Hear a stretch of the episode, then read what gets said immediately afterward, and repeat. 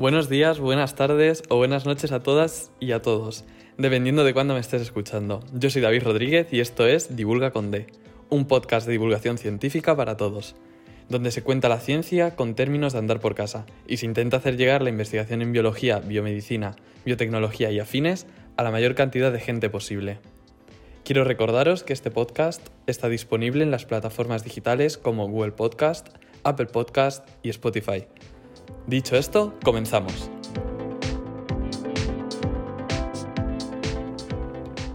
Todos nos hacemos mayores, todos envejecemos. Un día nos miramos al espejo y tenemos arrugas en los ojos, y al día siguiente ya ha aparecido la primera cana.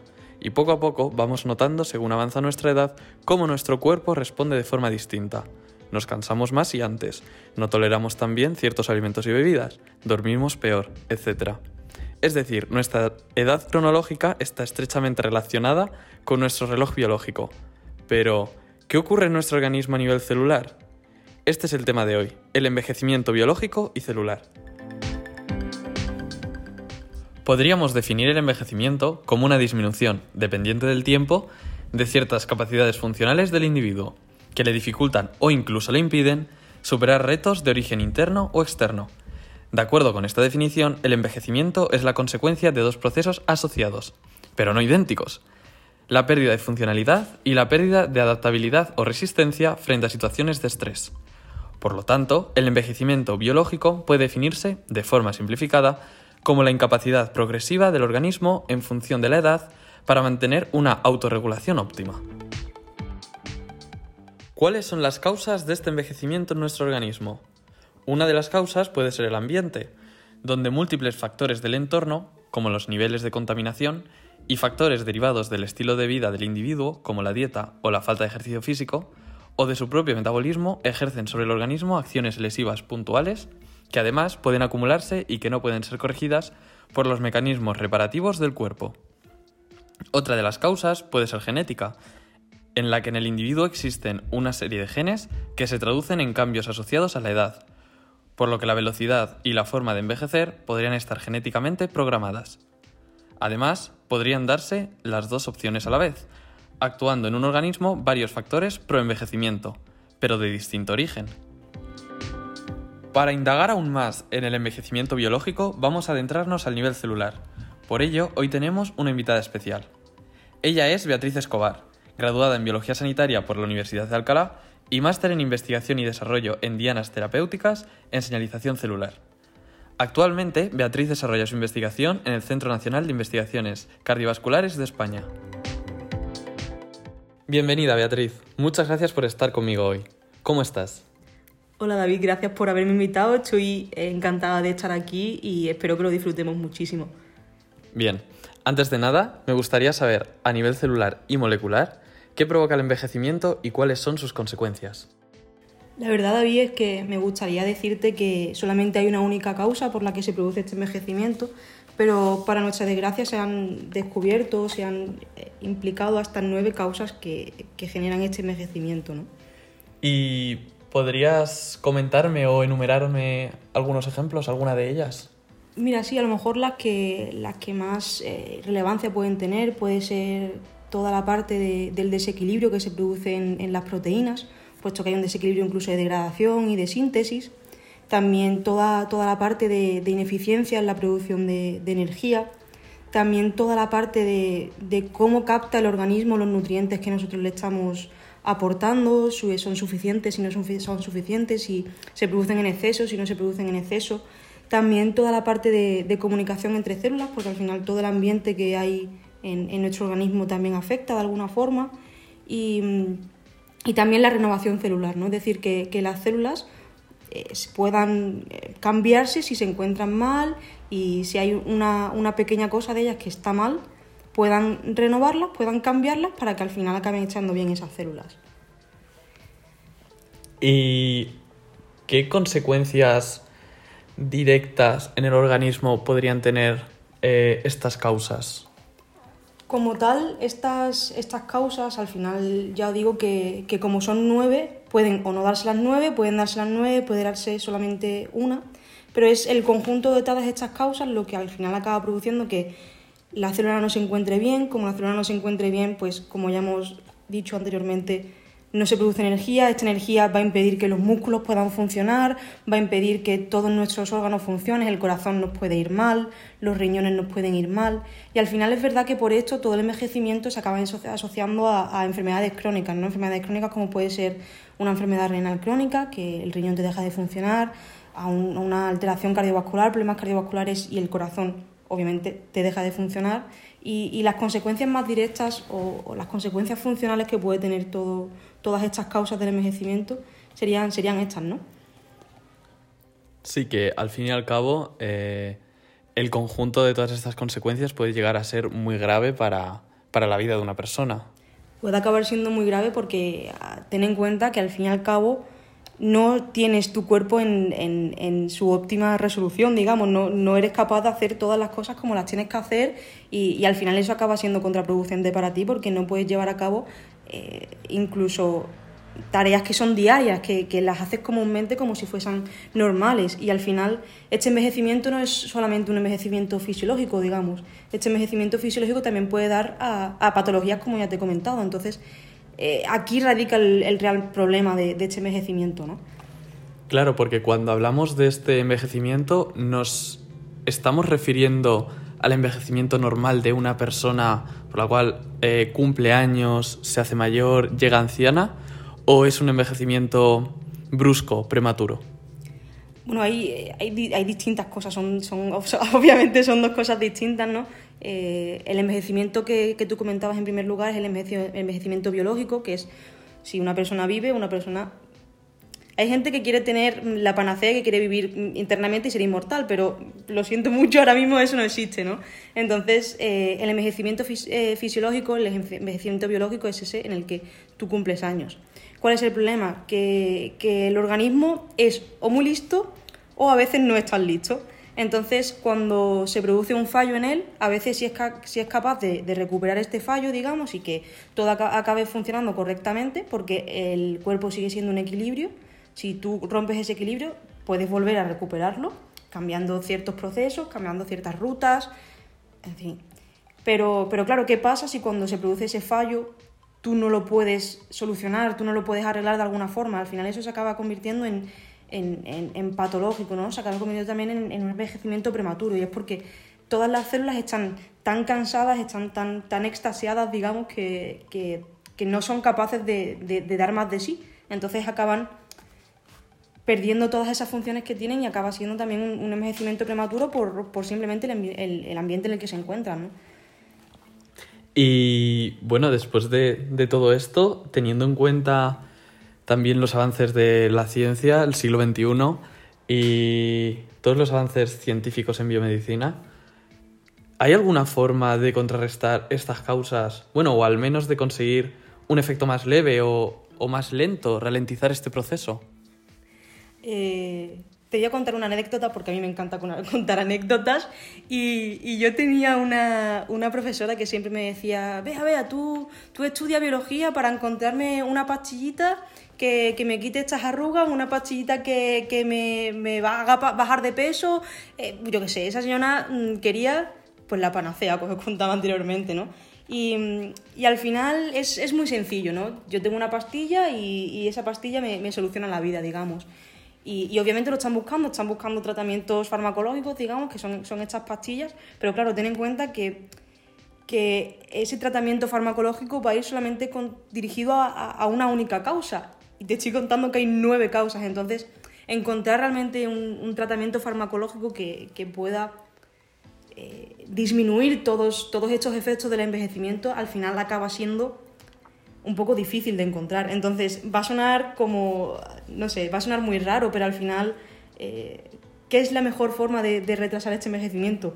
Comer bien, comer sano, hacer deporte, porque al final todo eso, si tú comes en exceso, por ejemplo, también como si comes en defecto, eso va a acabar también repercutiendo en tu organismo, como lo, hemos dicho ya, es incluso una de, estas causas de envejecimiento. Entonces, si te digo que cómo lo, cómo lo podemos revertir, cómo podemos eh, lentecer este envejecimiento, te digo, come bien, hace ejercicio y parece muy típico, digamos, pero al final, como es un proceso tan complejo, hace falta mucho estudio para conseguir un tratamiento farmacológico que te impida ralentizar todo este envejecimiento. Y sabiendo todo esto, lo difícil que podría ser eh, ir como a los distintos focos y enfocarse en las distintas causas, o sea, desde el punto de vista de la investigación puede ser eh, desolador, ¿no? No llegar a, comprender del todo ni poder eh, contrarrestar todos estos efectos. Entonces, ¿por qué eh, sigues estudiando esto? ¿Por qué te interesaste en el envejecimiento? ¿Qué te llamó la atención y te motivó a estudiar este aspecto de la biología? Al final hay una cosa muy clara en ciencia, es que tú no puedes abarcarlo todo. Y cuando tú te metes en, biología, cuando tú entras en una carrera científica, piensas que, que, tienes que saber de todo, que tienes que abarcar absolutamente todo, que tienes que ser un experto en todo, pero al final no, no te da para tanto la vida. O sea, tú puedes ser incluso una persona brillante, pero es que no te da para tanto la vida. Entonces al final tienes que, enfocarte en una cosa, ¿no? Y por mucho que haya nueve causas, pues te acabas enfocando en una de ellas, te acabas enfocando en las que más te llamen la atención o en las que por circunstancias de la vida te, te lleva a estudiar esa causa, ¿no? Pero, pero siempre lo he pensado porque al final es obvio y hay una cosa muy obvia en todo esto y es que las personas van a envejecer, van a envejecer siempre. O sea, siempre va a haber personas mayores, siempre van a haber personas que, que sufran este envejecimiento porque es un proceso normal que sucede en, nuestro organismo. Entonces, va a suceder siempre. Es decir, siempre va a haber que investigar, al menos con la edad que yo tengo, sobre, sobre envejecimiento, ¿no? Y, y, esto es muy, muy importante porque al final el envejecimiento siempre está ahí. Y además, todas esas patologías que se asocian al envejecimiento, como puede ser, que ya te lo he dicho muchas veces, pero como puede ser todas las alteraciones cardiovasculares, hay que tener en cuenta que ahora mismo la primera causa de mortalidad en el mundo son, son por problemas cardiovasculares. Y si tú todos esos problemas cardiovasculares, que son la primera causa de, muerte en el mundo, los puedes solucionar a través de ese envejecimiento, pues es que te estás reduciendo muchísimo estudio asociado solamente al problema cardiovascular, porque aquí estás estudiando envejecimiento y problemas cardiovasculares, los dos en un, en un mismo sitio, digamos. Y, y, al final eso es lo que te llama la atención, ¿no? O sea, puedes eh, investigar sobre algo eh, de relevancia e importancia, porque eh, sí es verdad que las personas ahora mismo tenemos una, una, esperanza de vida muy alta, pero al final esta esperanza de vida no nos sirve de nada si, si la calidad de ella es, es, muy, es baja, o sea, no, no te sirve de nada. Entonces, eh, el, el, punto de estudiar el envejecimiento también es que, aparte de que haya esta alta esperanza de vida, es que la esperanza de vida que tengamos sea la mejor posible y que podamos disfrutar siendo mayores de, cosas que a lo mejor podíamos disfrutar cuando teníamos 50 años. Y has comentado que no solo eh, estudiáis envejecimiento desde el punto de vista cardiovascular, sino que hay pues otros eh, muchos aspectos desde donde se puede estudiar, ¿no? En plan, no es solo no es un único enfoque el que se puede tomar. Entonces, ¿Se te ocurre alguna forma alternativa de estudiar el envejecimiento, aparte de, por ejemplo, no sé, se me ocurre, en personas ancianas o en animales, modelos de experimentación de animales ancianos? Mira, ahí, ah, en primer lugar, no sé si, si, si lo conoces, pero hay, hay una medusa que dicen que es una medusa inmortal. Entonces están, están intentando ver cuáles son los procesos asociados a, esta medusa, ¿no? Al, organismo, qué es lo que ocurre, qué es lo que no ocurre en ella, para ver si alguno de esos procesos, algunas de las proteínas que están presentes en esta medusa, de alguna forma sí que pueden tener su implicación en, el envejecimiento, ¿no? Pueden tener su implicación en, todo esto que estamos tratando ahora mismo. Esa es una, de las alternativas, por ejemplo. También otra de las alternativas que se me ocurre es que actualmente sí que hay muchísimas enfermedades que tienen un envejecimiento prematuro. Eso implica que a lo mejor tú con 20 años parece que eres una persona de 50 años porque tus células están ya muy cansadas, no producen la suficiente energía y, es que no pueden más, entonces sufres ese envejecimiento prematuro.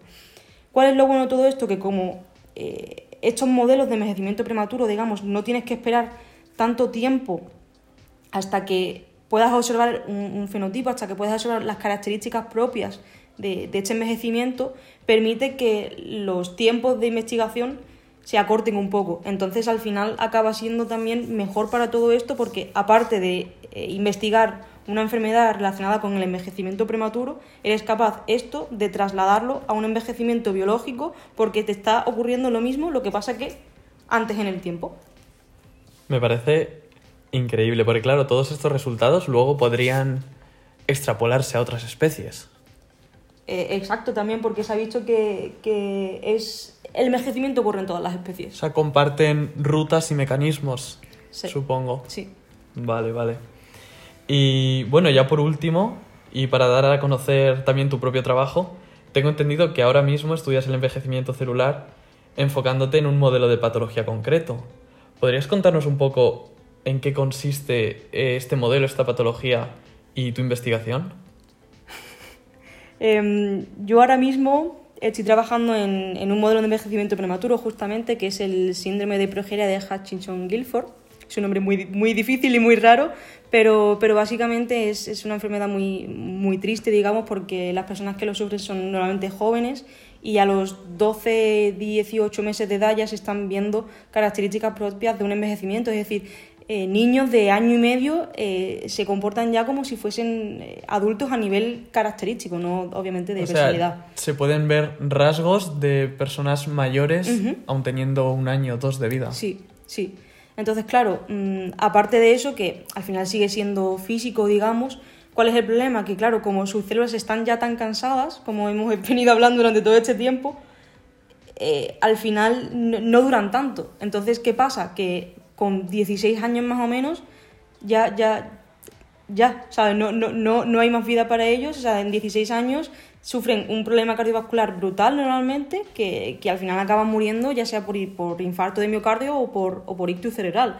Entonces, Sí es, es- Al final, eh, estos procesos lo que hacen es acortar drásticamente la esperanza de vida de, de estas personas. Justamente, justamente. Y, y entonces mi, mi proyecto ahora mismo se basa en, en esta enfermedad, ¿no? que sigue siendo un modelo de envejecimiento prematuro.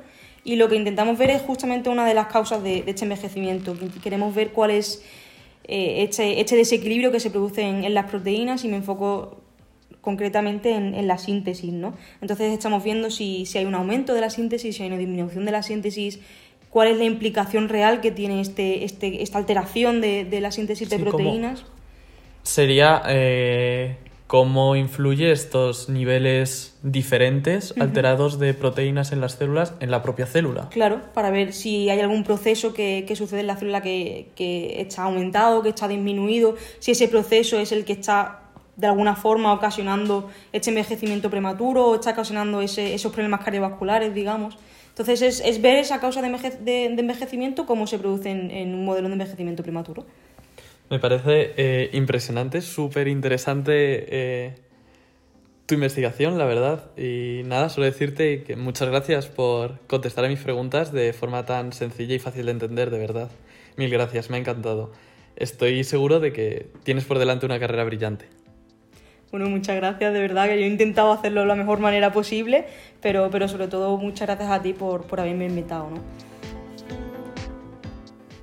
Ya para despedirme, eh, espero que a todos eh, los que estéis detrás del smartphone, la tablet o el ordenador escuchándonos os haya parecido igual de interesante o más que a mí y os haya servido para aprender algo más sobre cómo funciona nuestro cuerpo y las células que nos forman. Un abrazo enorme a todos y muchísimas gracias por haber estado hoy aquí escuchándonos. Hasta el próximo capítulo.